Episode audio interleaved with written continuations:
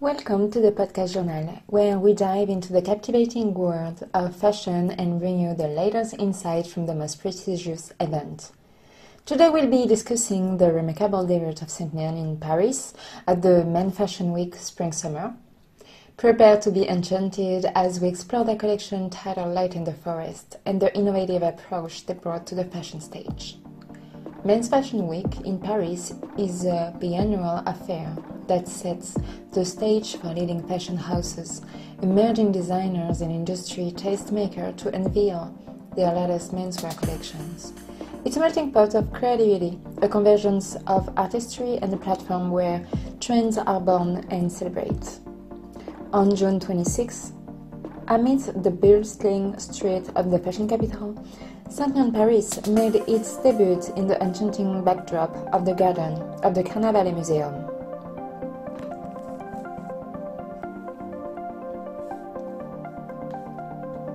Caroline Charles, the brilliant fashion curator, orchestrated the esteemed occasion with meticulous precision.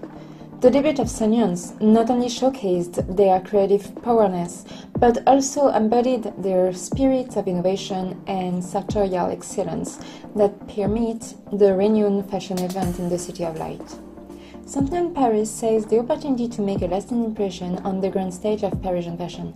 Their Light in the Forest collection emerged encapsulating the essence of courage, rebellion, and hope. The traditional one-way show was transformed into an immersing experience, blurred the line between spectator and participant. Models walked among the audience, creating a sense of connection and engagement. The collection itself radiated a delicate balance of elegance and rebellion. Meticulously embroidered, tuxedos paid homage to a bygone era of Hollywood glamour, while Bomber jacket adorned with intricate back decoration showcased a fusion of modernity and tradition. Soft shades inspired by nature harmonized with unexpected pops of color, creating a visually stunning palette that evoked both serenity and audacity. St Nian's Paris Light in the Forest collection served as a powerful reminder that fashion is not just about aesthetic. It's a medium through which individuals can express their belief, advocate, advocate for change, and reimagine a more inclusive and conscious world. The brand's dedication to ethical fashion, social activism, and the pursuit of an equitable society has solidified St Nian Paris as a beacon of inspiration and a catalyst for transformation.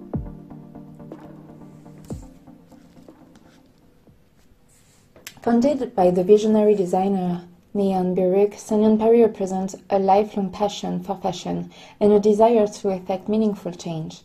The brand embraces a no-gender approach, celebrating inclusivity and gender fluidity, with meticulous craftsmanship and a profound sensitivity to social, cultural, and environmental issues.